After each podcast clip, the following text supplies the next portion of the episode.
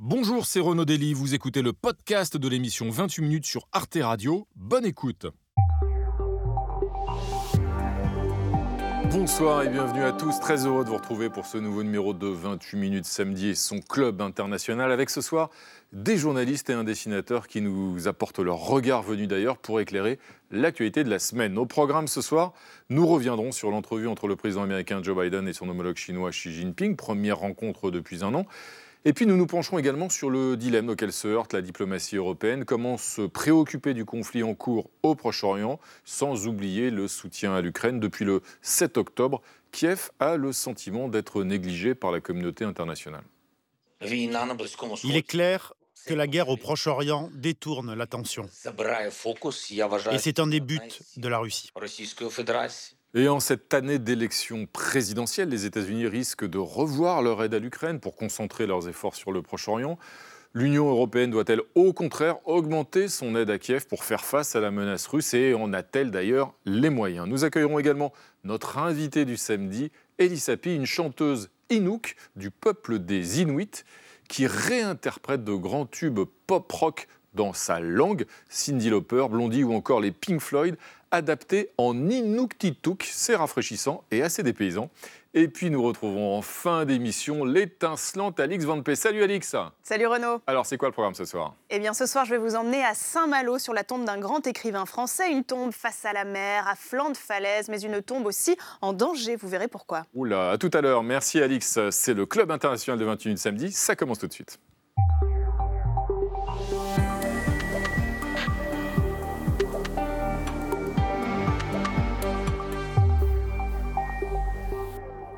Valérie Brochard. C'est moi. Quelle incroyable et heureuse surprise. Bienvenue à vous Valérie, ravi de vous retrouver. Jean-Mathieu Eh Perrin, ça alors? Incroyable. Ça va Jean-Mathieu? Ça va et vous?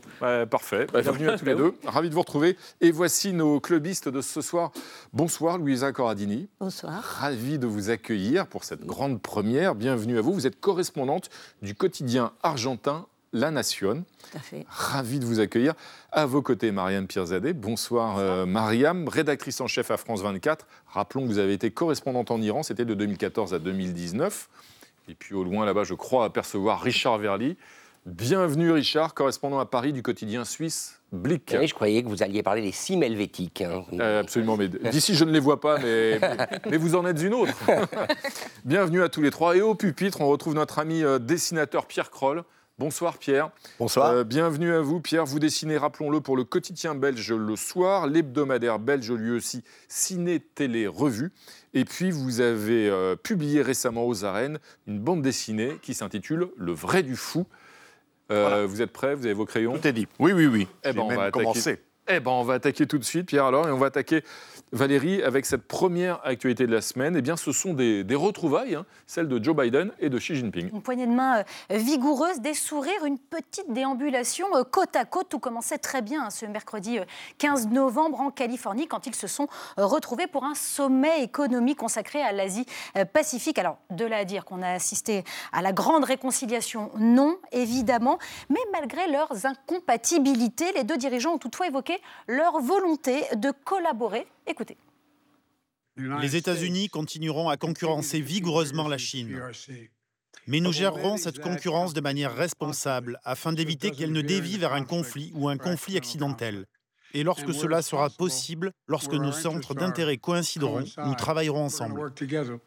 Et pourtant, Renaud, à l'issue de cette rencontre, Joe Biden, interrogé par une journaliste, n'a pas hésité à qualifier le président chinois de dictateur.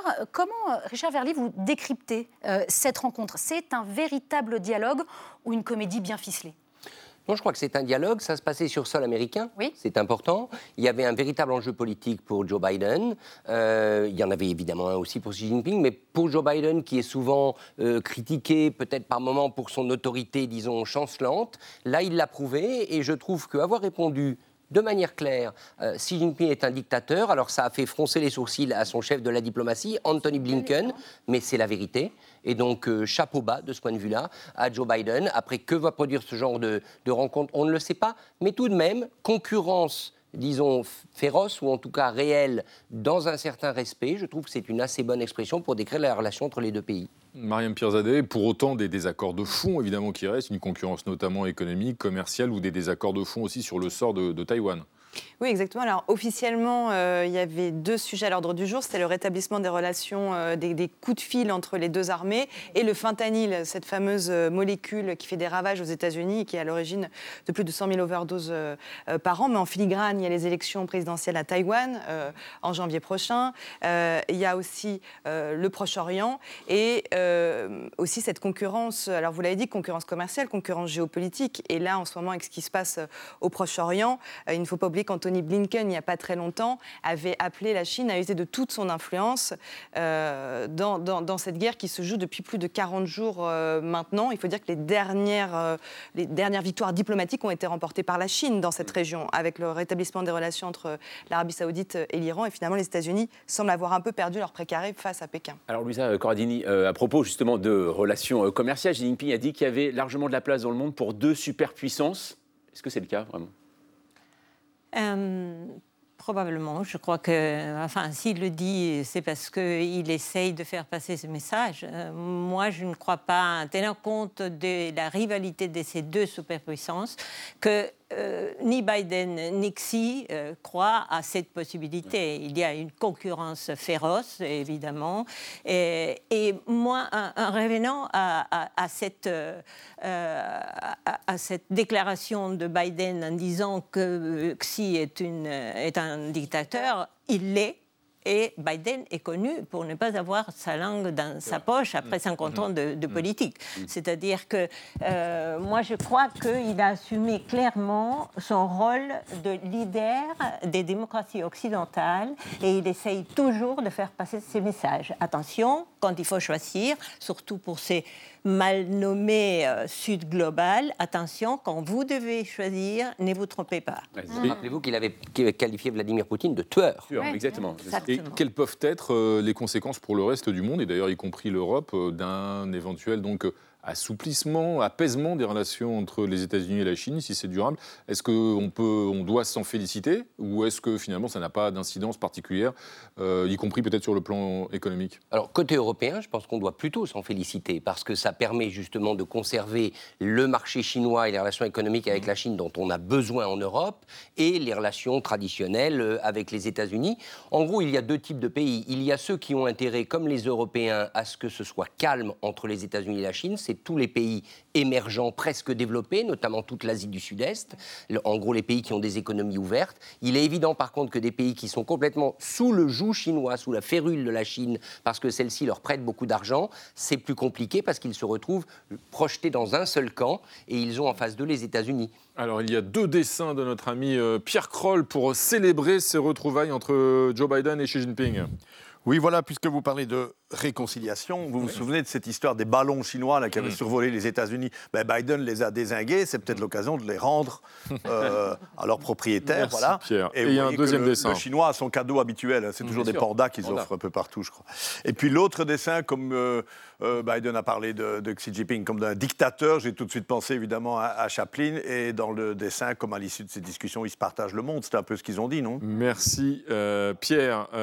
avec vous, Valérie, c'est maintenant l'heure d'aller rendre visite à nos chers voisins européens. Et ce soir, on va pas bien loin, on va outre Kievrin, hein, comme on dit, puisqu'on va en Belgique. Fini, fini Renault, les livraisons de frites bien croustillantes le dimanche soir devant la télé. Fini les fricadelles, Jean-Mathieu. Je sais, que, je sais que vous adorez bah ça. Bah mais rassurez-vous, c'est pas encore pour ah euh, chez nous tout de suite, mais ça pourrait bien arriver en Belgique, puisque euh, cette semaine, le parquet belge et 114 coursiers euh, Deliveroo ont demandé à une cour d'appel de revoir son jugement, son premier jugement, et donc de bien considérer ces livreurs comme des salariés. En décembre 2021, le tribunal du travail de Bruxelles ne reconnaissait pas de lien de subordination entre les travailleurs et la plateforme de livraison de repas à domicile. Il identifiait donc euh, ces livreurs comme des travailleurs indépendants. Sauf que dans le cas précis euh, de Deliveroo, les coursiers ne choisissent pas euh, le tarif de leurs prestations. Ils sont géolocalisés pendant leur trajet, ce qui peut représenter une forme de contrôle hiérarchique. Les livreurs n'ont en réalité aucune liberté puisque tout est balisé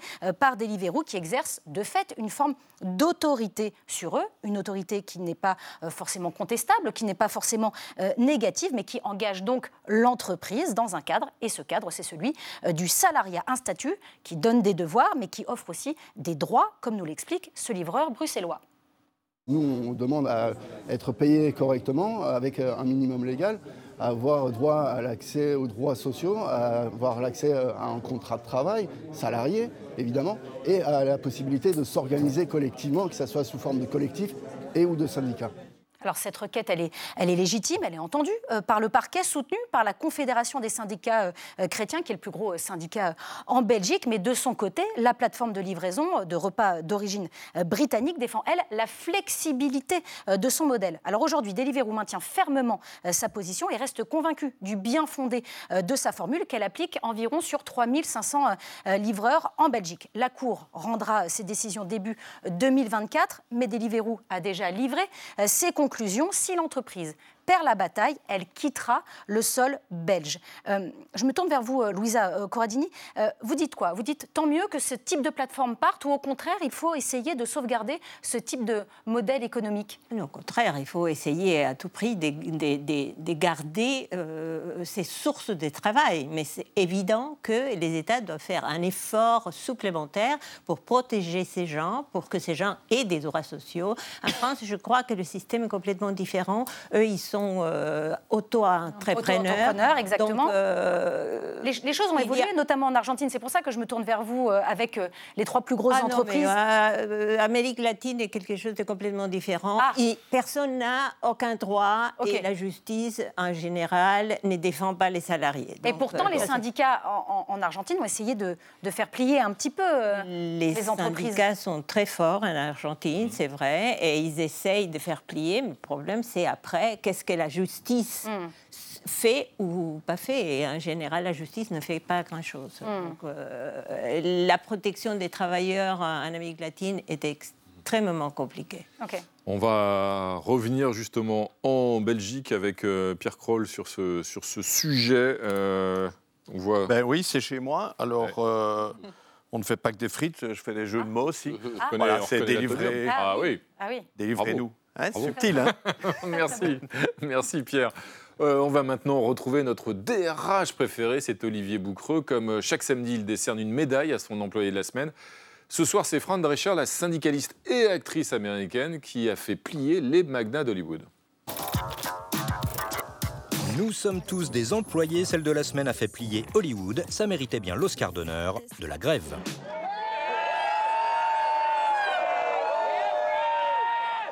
Présidente Fran Drescher, 65 ans et officiellement toutes ses dents, à en croire son sourire ultra bright, à la tête depuis 2021 de la Screen Actors Guild and American Federation of Television and Radio Artists, en deux mots, la SAG AFTRA, puissant syndicat des acteurs hollywoodiens, soit 160 000 membres.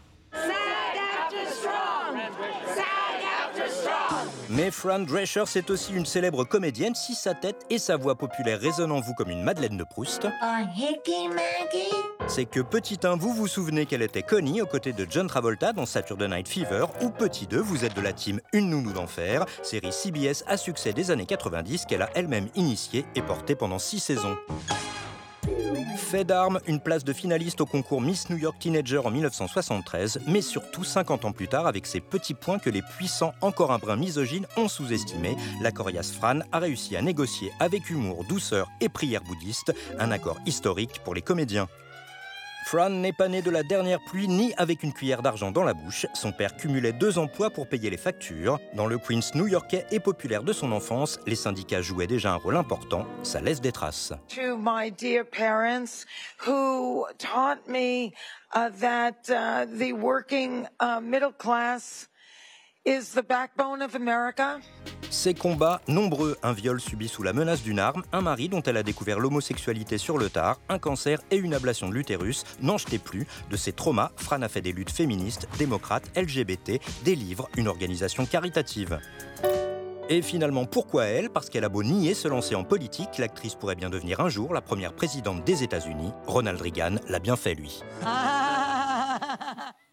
Merci Olivier Boucreux. Alors euh, Mariam Pierzadeh, on, a vu cette semaine un, conflit d'un autre type en France, hein, euh, des techniciens qui se sont mis en grève et qui ont bloqué de fait d'ailleurs le tournage de, certaines séries. Aux États-Unis, donc on voit, on a vu un mouvement de, grande ampleur qui a mobilisé des, comédiens, des acteurs, des scénaristes aussi. Est-ce qu'on peut imaginer qu'un jour le, mouvement, le cinéma français, pardon, soit euh, euh, affronte des secousses du même type euh, que celles que vient de, connaître Hollywood, le cinéma français et européen d'ailleurs au-delà Alors le cinéma français, pour le coup, il a un système vraiment exceptionnel. Euh, c'est l'intermittence du, spectacle qui est préservé. Et d'ailleurs, les intermittents, ceux qui travaillent dans le cinéma, se battent pour conserver ce système. Aux États-Unis, c'était plutôt sur effectivement leur rémunération par rapport aux plateformes. Par rapport aux plateformes, c'est une plateforme qui, mm. qui, fait une série que vous regardez, voilà, fait des cartons en audience et qui que cet argent puisse euh, tomber aussi être répercuté dans les poches aussi des, scénaristes. Et l'intelligence artificielle, qui est un vrai débat. Euh, on est aux prémices là euh, de, cette intelligence artificielle. Donc je pense que ce débat, à un moment donné, on va devoir l'avoir en France. Par contre, sur le statut des salariés, c'est complètement différent. Elle parlait d'un chèque, notamment Fran, Fran Drescher, d'un chèque que, recevaient les scénaristes et ce qui a poussé aussi les grands comédiens comme Bradley Cooper ou George Clooney à mettre de l'argent dans la caisse de, de ce syndicat et qui les a beaucoup beaucoup aidé. Mm. Donc voilà, je pense que voilà, ce débat euh, sur l'intelligence artificielle, il va arriver en France, c'est évident, absolument. Évidemment, cette mobilisation de Fran Drescher a, rappelé quelques souvenirs à certains d'entre nous ici autour de cette euh, table, n'est-ce pas, euh, Pierre Kroll non, moi je ne connaissais pas du tout cette euh, oh. d'enfer. Oh. J'avoue, j'avoue. Enfin, je lui tire mon chapeau après la vie qu'elle a eue là. Hein. Bon, ah bah voilà. c'est la leader syndicale qui a remis au travail quelque part les. les, Sacré nounou en effet. Et vous avez un deuxième dessin, Pierre. Oui, parce que vous vous demandez si en France, euh, comment ça se passerait en France, si vous avez besoin d'une sorte de nounou dans les comédiens et comédiennes français. Je pense à Catherine Deneuve ou alors à Depardieu si on le retrouve. merci, merci Pierre. C'est maintenant l'heure de la une hexagonale. C'était mardi à la une des échos. Prix de l'électricité, le Big Bang. Le gouvernement et EDF ont conclu un accord pour garantir le prix moyen de l'électricité nucléaire autour de 70 euros le mégawattheure à partir du 1er janvier 2026 contre 42 euros aujourd'hui. Il s'agit donc d'une augmentation substantielle, mais néanmoins, sans le bouclier tarifaire qui avait d'ailleurs été mis en place par le gouvernement, les prix auraient carrément explosé depuis deux ans. Cet accord peut-il à terme, Richard Verly, garantir un prix euh, plus stable pour les consommateurs. C'est ce qu'il faut espérer, en tout cas c'est comme ça qu'il a été présenté. Juste un rappel, c'est le prix aussi de l'indépendance énergétique. À partir du moment où vous pariez sur le nucléaire pour garantir l'indépendance énergétique, il y a un prix à assumer. On sait que les centrales étaient en mauvais état, qu'il a fallu les rénover, etc. Donc euh, moi je ne suis pas étonné. Le problème de ces dispositifs de subvention massive comme le bouclier tarifaire, c'est qu'il y a toujours un moment où ça s'arrête. Et c'est le moment où ça s'arrête que c'est difficile. Donc ça va être difficile effectivement sans doute dans les deux années à venir parce que les consommateurs ne vont pas accepter la hausse. Mais sur le fond, si on regarde la perspective, ça me semble assez logique. Et n'oublions pas que plus on va miser sur l'électricité produite en Europe, plus elle va coûter cher. Mariam euh, Pierzadet, ça, veut dire, comme pour poursuivre ce que disait Richard Verly, qu'aujourd'hui, il va falloir s'habituer aussi à ce que le nucléaire nous coûte euh, ce qu'on n'avait pas trop l'habitude d'entendre euh, habituellement. Oui, mais en fait, j'ai l'impression que aussi depuis la, guerre en Ukraine, euh, l'électricité est devenue vraiment un enjeu. Rappelons-nous l'année dernière, cette angoisse qu'il y avait chez les Français en disant on n'aura pas assez d'électricité, on ne va pas tenir l'hiver. Cette, euh, cette année, c'est une autre polémique, des autres enjeux, c'est l'enjeu du nucléaire, comme le disait très bien Richard. Il y a la, mauvaise, le mauvais traitement, enfin pas le mauvais traitement, mais le mauvais, mauvais fonctionnement aussi de ces EPR, de ces, euh, de ces centrales. Il faut remettre à niveau. Pour, pour la sixième puissance mondiale, c'est quand même un problème de, de, ne pas, de ne pas prendre soin de notre énergie nucléaire. Et Louisa Cordini, on a en même temps redécouvert les nécessités, en tout cas en France, euh, le, caractère même indispensable justement de l'énergie nucléaire au vu euh, de l'envol des prix d'une part et puis de la volonté de s'affranchir de la dépendance à l'énergie fossile d'autre part. Absolument, absolument. Et euh, l'augmentation de l'énergie nucléaire répond aussi à l'obligation de financer le développement des énergies renouvelables. Ça, c'est mhm. quelque chose qui pèse sur le prix de l'énergie. Mais n'oublions pas qu'à niveau européen, les prix ont augmenté énormément et beaucoup plus qu'en France. Mhm. Euh, en Angleterre, il y a la moitié des entreprises mm. privées d'énergie, d'électricité, qui ont dû fermer parce mhm. qu'il n'y avait plus de consommateurs pour les payer. Mhm. En Italie, c'est pareil, en Espagne, c'est pareil, partout, c'est pareil. Les prix en France, et ce n'est pas que pour les boucliers euh, tarifaires, est beaucoup moins cher que dans le reste de l'Europe. Un petit détour par la Belgique avec Pierre Kroll, alors, à quoi ah, s'attendre? Je ne vais pas vous parler de la situation en Belgique, sinon ça va être trop long. Juste un petit dessin tout simple. Euh, le, consommateur euh, se demande eh ce qui va lui arriver en bout de course. Le dossier est compliqué, mais ce qui comptera pour lui, c'est ce qu'il payera. Merci euh, Pierre. Valérie, nous allons maintenant aborder un autre dossier d'actualité. Une guerre peut en cacher une autre. Et le conflit au Proche-Orient est-il en train de faire oublier le sort de l'Ukraine? En tout cas, l'Europe ne sait plus où donner de la tête. Après plus de 20 mois de guerre en Ukraine, l'attaque terroriste du 7 octobre par le Hamas en, en Israël a redirigé les regards euh, des 27 vers le Proche-Orient. Et, comme sur le dossier ukrainien, les membres de l'UE ont aujourd'hui du mal à parler d'une seule et même voix sur le conflit euh, israélo-palestinien. Le président euh, chypriote souhaite que Bruxelles s'implique davantage dans la crise au Proche-Orient. De son côté, Israël préfère compter sur le soutien américain. Et pendant ce temps-là, le président Zelensky, lui, s'agite hein, pour rappeler ses besoins. En réalité, l'Europe n'a jamais eu vraiment de poids politique dans le conflit israélo-palestinien. Mariam Pirzadeh, est-ce que l'Europe elle n'est pas finalement aujourd'hui condamnée à soutenir l'Ukraine, tout simplement euh, À laisser tomber l'un des deux fronts en fait, euh, ce qui est intéressant dans ces deux guerres, euh, c'est que le soutien contre l'invasion en Ukraine a été quasiment unanime, à part deux pays. Euh, voilà. Et encore à la fin, la Pologne, c'était sur le commerce, c'était sur autre chose, c'était sur les agriculteurs. on parle d'une seule. D'autres continents où c'était moins le cas, en Afrique notamment, on l'a vu. Hein. Là, ça a été vraiment un élan parce que la guerre menaçait le continent européen. Et là, en fait, on a l'impression que dans ce conflit israélo-palestinien, ce n'est pas l'Europe à 27 qui parle, c'est chaque État membre qui parle. Mm. Quand euh, Ursula von der Leyen, donc la présidente de la Commission européenne, part en Israël, euh, un peu de son propre chef, pour afficher un soutien inconditionnel euh, à, Israël. elle ne se déplace pas en tant qu'Européenne, elle se déplace en tant qu'Allemande, en, tant qu'ancienne ministre de la Défense. Et c'est un problème. et d'ailleurs, la, la, cacophonie qui a en ce moment sur ce dossier en Europe ah montre bien ça. C'est ah que ça montre aussi la cacophonie qu'il y a eu dans la diplomatie, qui a en ce moment dans la diplomatie française et la difficulté de parler d'une seule voix. Maintenant, choisir deux conflits, de choisir entre deux guerres, c'est impossible. La, la une de l'actualité, c'est la guerre euh, au Proche-Orient actuellement. Et en même temps, Richard Verly, c'est vrai qu'il y a aussi de la déception parce que côté européen, cette semaine, Joseph Borrell, qui est le chef de la diplomatie euh, européenne, a dit que les 1 million d'obus euh, prévu pour Kiev qui devait être livré euh, bien jusqu'en mars, là, ça ne sera pas le cas en fait. Donc on déçoit en plus? En Ukraine On déçoit, mais l'argument des deux fronts, il ne tient pas l'Europe n'a jamais été présente et en capacité d'être présente sur le conflit du Proche-Orient. Il y a eu des tentatives, il y a surtout la présence humanitaire de l'Europe et son soutien au territoire palestinien, mais je veux dire, il faut arrêter de rigoler. L'Union européenne n'a jamais été un médiateur possible dans la crise du Proche-Orient, d'abord parce que c'est avant tout les États-Unis compte tenu de leur soutien à Israël, les pays arabes, et ensuite parce que Mariam vient de le dire, l'histoire fait que mm. les pays européens n'ont pas tous le même rapport à ce conflit. Donc, il n'y a qu'un seul front en réalité, c'est le front ukrainien. Donc entendre ça de la part de Joseph Borrell, c'est-à-dire que l'Europe ne peut pas tenir ses mm. promesses en matière d'armement, c'est grave, c'est préoccupant, parce qu'à vrai dire, en termes géopolitiques, c'est le seul front mm. qui nous concerne. Et Louisa Cordini, est-ce que cette situation risque pas de s'aggraver dans les mois qui viennent, si, à cause notamment des échéances électorales aux États-Unis, eh bien, les États-Unis revoient un peu à la baisse euh, leur aide à, l'Ukraine? On sait que c'est un sujet de débat de politique intérieure aussi.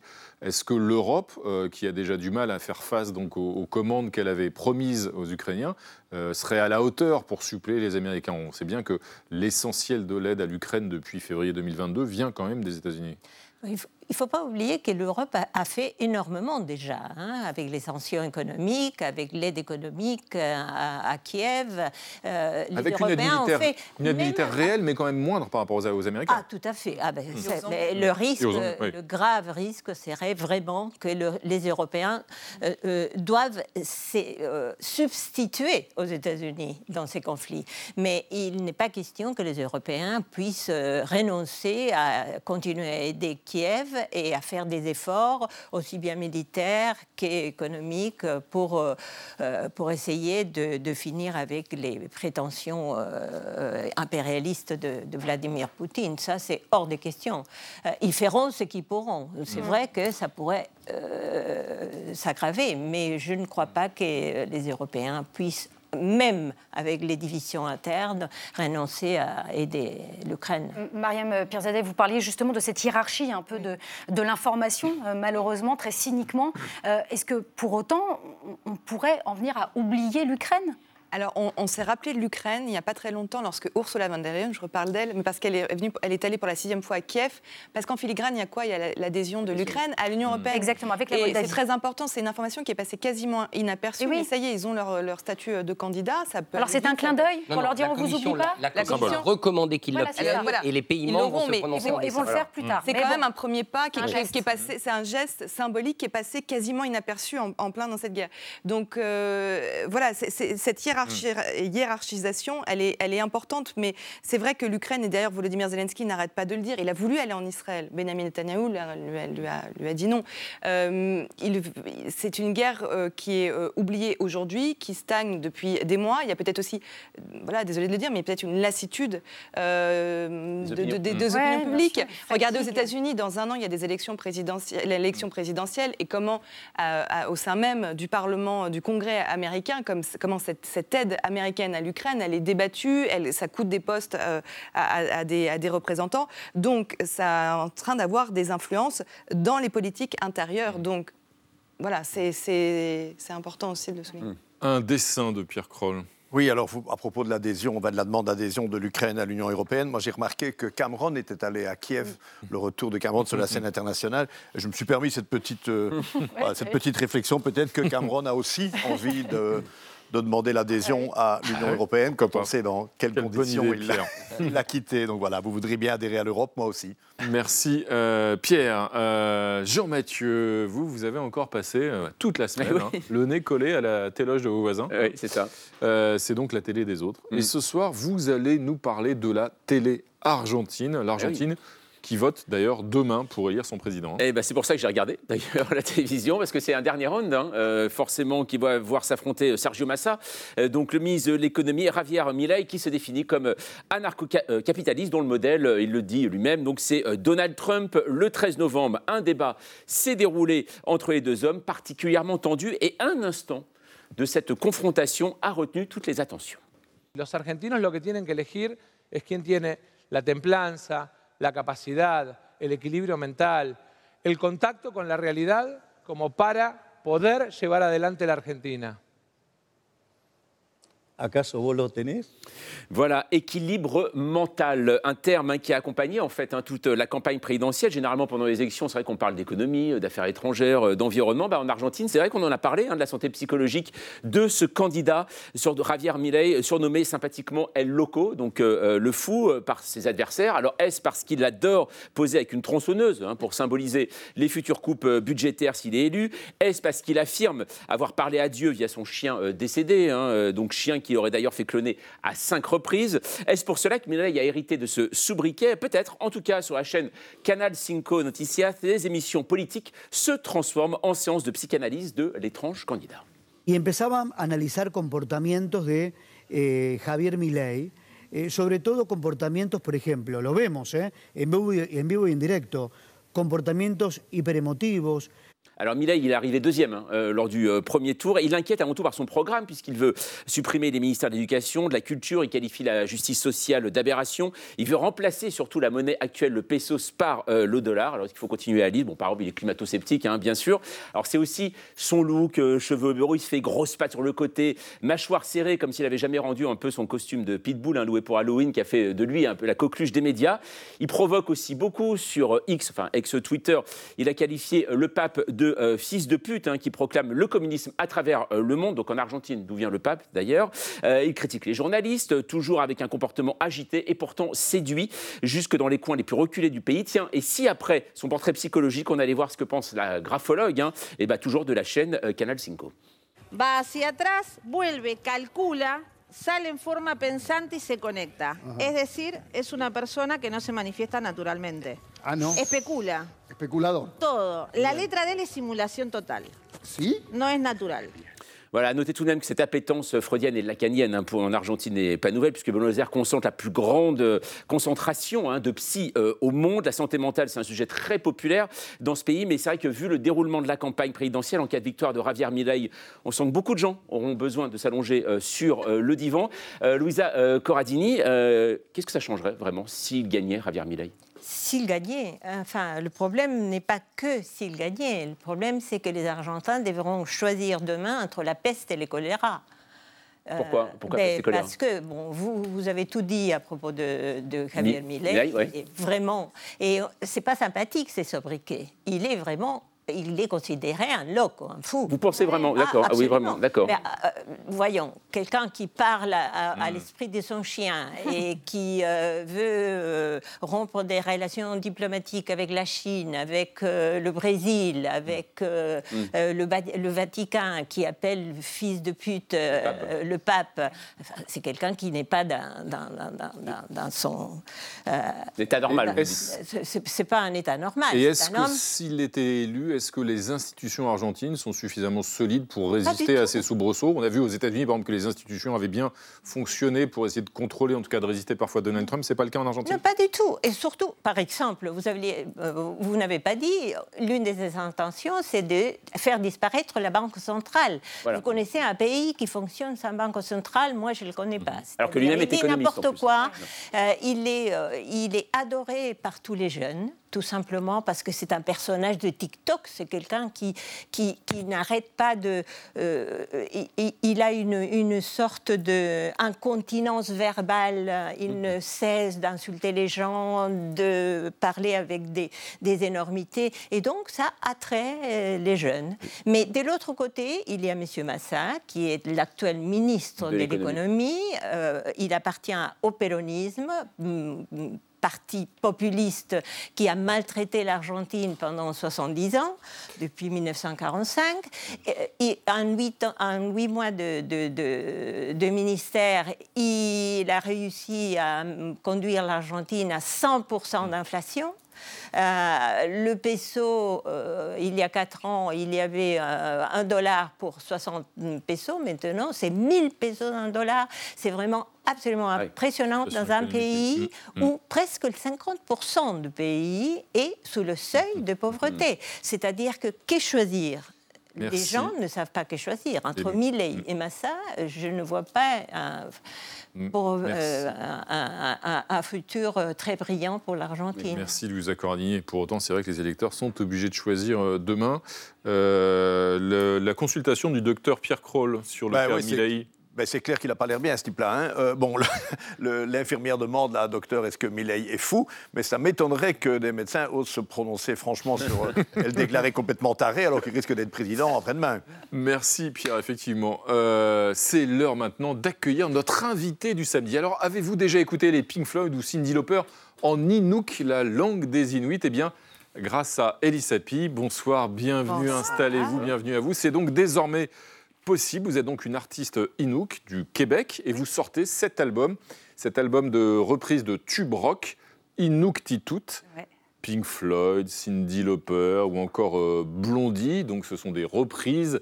Euh, pourquoi avoir choisi d'ailleurs ces artistes-là ou ces morceaux-là, Cindy Lauper, Pink Floyd, Blondie, d'autres? Est-ce que c'est parce que ce sont des, stars euh, chez les Inuits Bien sûr, parce qu'on a beaucoup écouté la radio, la radio communautaire, et là, mon enfant, c'était la radio qui joue toutes ces chansons-là. Euh, c'était un peu compliqué, l'idée de, de, dire je vais faire un album reprise. Euh, parce que je me suis dit, les gens vont pas me prendre au sérieux. J'écris des chansons, moi, mais euh, finalement, c'est des chansons qui sont venues me chercher pour me ramener à mon enfance et mes souvenirs, finalement. Et qui font partie de notre patrimoine commun. Je vous propose qu'on écoute tout de suite, d'ailleurs, l'une d'entre elles. Vous allez très vite reconnaître, je crois avoir reconnu Cindy Lauper. Ah.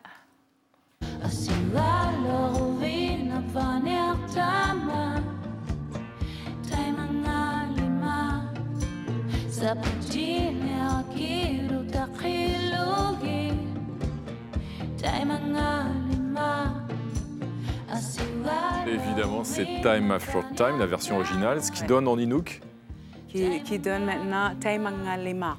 Très bien. C'est facile. Hein les, Inuits, rappelez-nous juste en, deux mots, euh, ils vivent pour l'essentiel au nord-est du Canada, au Nunavut, c'est ça? Nunavik, euh, nord, nord du Québec même. Hein. Nord du Québec. Euh, la partie toundra, le, le, toit. Du Ce sont des, territoires autonomes? Euh, le, territoire autonome, ça serait le Nunavut. Mhm. Moi, je viens de Saluet, qui est au Nunavik, qui est au nord, le grand nord québécois. Et la population, à peu près, s'élève à peu près combien de... Mon petit village. Non, globalement, l'ensemble des, des, Inuits. mais les, je- bon, très bonne question. Il y a 30 000 juste au Canada, Alaska plus, Mhm. Groenland, il y a, je ne sais pas, 40 000 euh, peut-être, j'exagère, mais pas beaucoup, mais en même temps beaucoup pour nous. C'est ça Ouais. moi, je- moi, je voulais revenir sur votre premier titre, le premier titre euh, de l'album, qui est une reprise donc, de euh, Metallica, Ouais. euh, à laquelle je crois vous, vous tenez euh, peut-être encore plus que les autres, parce que Metallica, vous le dites, a presque béni cet album, c'est ça? Vous les aviez rencontrés quand vous, quand vous aviez 15 ans J'ai interviewé. Ah, vous l'avez interviewé Kirk Hammett, parce que Ouais. j'étais une jeune jour- journaliste à la radio chez nous. Je sais pas, mais je pense que Metallica sont très cool, plus que les gens pensent. Ah oui? Euh, je pense qu'ils sont très loyaux à leurs fans et surtout, ils aiment ça aussi, donner l'opportunité à des gens qui en ont pas. Alors, quand ils sont allés à Montréal pour leur euh, euh, North American Tour, ils ont accepté, je pense, quelques trois journalistes. Et un des journalistes, c'est une boîte de prod inuit qui fait la télé. Ils ont interviewé. Après, elle a dit il y a une jeune, dans le Nord, vous êtes très populaire, il y a une jeune journaliste qui a son émission de radio et euh, ça serait cool. Alors, ils ont dit OK, Kirk, euh, tu appelles euh, Elisa Peep. Alors, Kirk Hammett, pour et mon anglais connaissent. était très. Basique. Vraiment pas bon. Non, mais pas basique. OK. J'ai rien compris Et est-ce que finalement. ça a été simple Est-ce que ça a été simple finalement euh, en allant voir ces groupes ou en leur demandant En fait, ils ont tout de suite accepté finalement qu'on les adapte? Eux autres, oui, parce qu'ils sont cool. Euh, Blondie, oui. Fleetwood Mac aussi. Euh, les seuls qu'on m'a dit que ça allait être très compliqué, c'est Led Zeppelin. Ah. Euh, ma- ABBA, ils nous ont dit non. C'est les seuls ABBA? qui ont dit Ah oui? non. Ils disent non à tout le monde de toute façon. D'accord, très bien. Mais, euh, Mais c'est euh, ça, c'est la raison. C'est que c'était pas contre vous ou contre le projet? Ah bah, apparemment, c'est. Led Zeppelin aussi. OK. Mais la parce qu'on s'est donné un an une fois qu'on a enregistré l'album, parce que ça allait être très compliqué, parce que je euh, réapproprie les, je traduis les chansons. Mhm. Alors je réinterprète différemment. euh, alors pour ça c'est compliqué. Justement, il y a tout un débat évidemment qu'on connaît sur l'appropriation culturelle. En fait, vous pratiquez une forme d'appropriation culturelle à l'envers. quand même. Pourquoi pas Ouais. Mais je- oui, ouais, je pense qu'on a, on a ce droit-là. Mhm. On, a, on a une culture millénaire euh, au Canada. Je pense que c'est c'est une vieille langue aussi. Puis surtout de dire que nous aussi, on les a écoutés. Nous aussi, on a aimé la modernité qui arrive. On aime des choses contemporaines. Et. euh, oui, c'est ça. Je, c'est juste rajouter mon, mon, mon émotion, mes émotions euh, qui étaient enfoulées peut-être. Des, euh, des choses contemporaines, vous venez de le dire, et puis aussi des choses traditionnelles, comme avec le chant de gorge que j'ai pu Mhm. reconnaître dans... Dans The Unforgiven. Exactement, ouais. dans le premier morceau. Chant de gorge. Le chant de gorge, vous pouvez nous expliquer Katajak, c'est un chant de gorge, c'est deux femmes qui le font, puis ça crée un rythme très très particulier. Ouais. Et on aime beaucoup imiter des sons de la nature. On a même un, son- un- un chant de gorge pour le vent, euh, les traîneaux à chiens. Traditionnellement, c'est ça. C'est une, une forme euh, de, de, de chant très, très, fort. Merci. Et qu'on retrouve euh, dans Elisa le-. Euh, et donc, bah, justement, pour euh, écouter aussi, entendre ce chant de gorge, il faut donc euh, acheter, écouter votre album euh, Inuktitut. Euh, je précise que vous serez euh, le 2 avril prochain au Café de la Danse à Paris. Et puis, en tournée dans toute la France, si vous n'allez pas repartir les mains vides, euh, parce qu'il y a deux dessins de notre ami Pierre Kroll. Un, Un seul.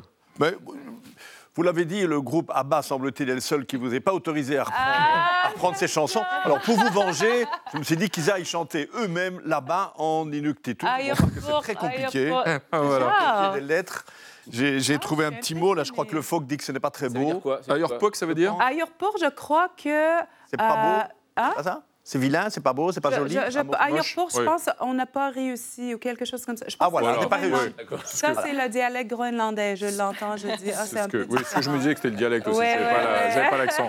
Je connais pas tous les dialectes. Voilà. J'en- j'en ai Merci. Ah, c'est trop cool. Merci Elisa Pi, en tout cas, euh, d'être venue partager avec nous euh, cet album de, de Ouais. reprise euh, ô combien original. Merci à vous. D'accord, mec, merci. D'accord, Mick. D'accord, Mick. Euh, Ah. D'accord, Mick, j'allais le dire. Et c'est maintenant donc euh, eh bien, notre ami Alix Van Pé qui va nous rejoindre dans un instant et qui va vous succéder. Bonsoir, Alix. Bonsoir Renaud. Bonsoir. Bienvenue à vous, Alix. Euh, alors, en observant l'actualité comme vous le faites chaque semaine, parfois on croit arriver. Ce soir, vous allez nous parler d'un grand écrivain qui risque de tomber de haut. Exactement, c'est l'histoire d'une tombe en danger, une histoire assez ironique puisque de son vivant, François René de Chateaubriand avait préparé sa mort. Le célébrissime précurseur du romantisme avait prévu que ses mémoires d'outre-tombe seraient publiées de manière posthume.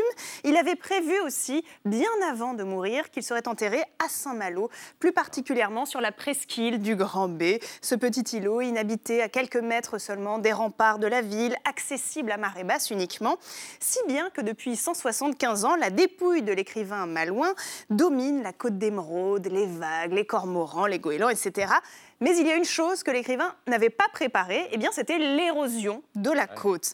Depuis quelques années, la falaise s'effrite et sa tombe se rapproche dangereusement du vide. On ne peut désormais plus en faire le tour et l'un des piliers en granit qui la délimite flirte lui aussi avec le vide, il tient en équilibre. Si bien que la situation inquiète énormément les touristes et aussi la mairie qui est propriétaire de cette tombe. Alors comment éviter que le sépulcre d'un grand écrivain ne chavire dans la mer? Comment éviter qu'il ne trépasse une deuxième fois? On évoque déjà un éventuel déplacement de cette tombe, peut-être de quelques mètres en arrière. Non, ça n'a pas l'air de vous plaire du tout. Non, non. Mais, avant de s'y résoudre, rassurez-vous, Jean-Mathieu, la ville a lancé une étude sur le sujet dont on devrait connaître les résultats l'année prochaine. Mais l'histoire est ironique aussi, car Chateaubriand a dû affronter cette nature totalement déchaînée dès sa naissance à Saint-Malo. Au début de ses mémoires, d'ailleurs, il le raconte en ces mots.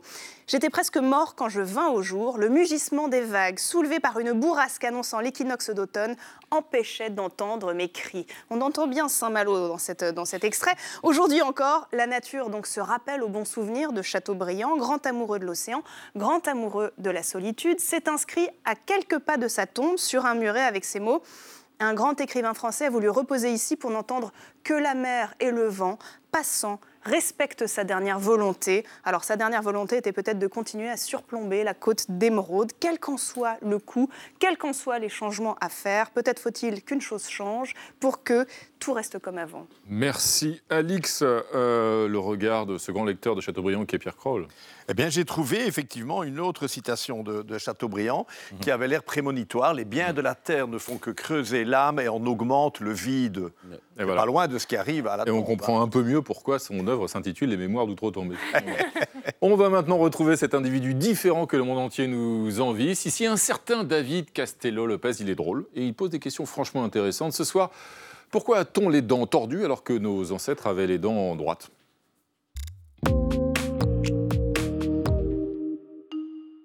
Pourquoi on a les dents tordues alors que nos ancêtres avaient les dents droites? Sur les crânes humains très anciens retrouvés par les archéologues, on remarque un truc de ouf. Ils ont très souvent les dents bien droites et bien alignées, y compris les dents de sagesse. Aujourd'hui pourtant, on estime que plus de la moitié des gens sur la Terre ont des dents mal alignées qui nécessitent quelquefois le port d'un appareil dentaire pour être redressés.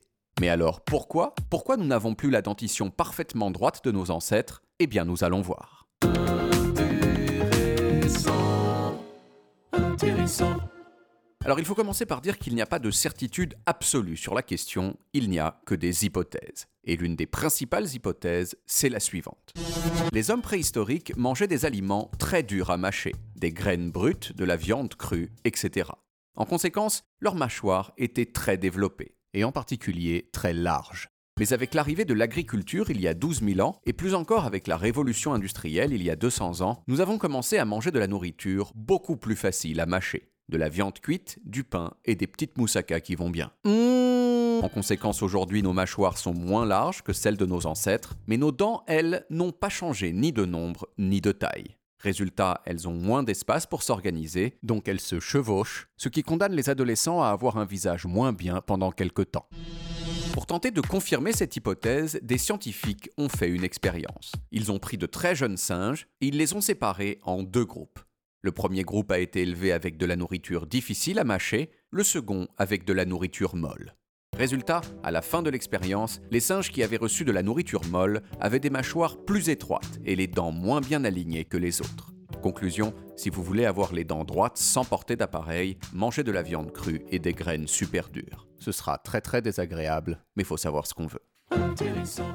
Bien dit, il faut savoir ce qu'on veut. Merci David Castello Lopez. Euh, juste un petit mot pour vous présenter cette nouvelle revue Cometa, euh, une nouvelle revue tournée vers l'Est pour comprendre le monde, une nouvelle revue trimestrielle. Merci à tous mes amis. Lundi à 20h05, vous retrouvez l'incontournable Elisabeth Quint, bien sûr. On va se quitter en musique, bah tiens, avec un clin d'œil évidemment à notre invité du, du samedi, Elise Sapi, ou plutôt, ou plutôt, vous allez le reconnaître, à Patrick Hernandez. Et oui, Born to be Alive. Tchuss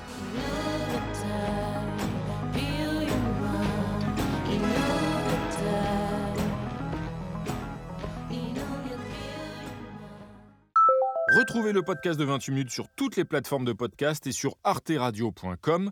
Et pour soutenir l'émission, abonnez-vous, commentez, critiquez, mettez des étoiles et partagez le podcast avec vos proches.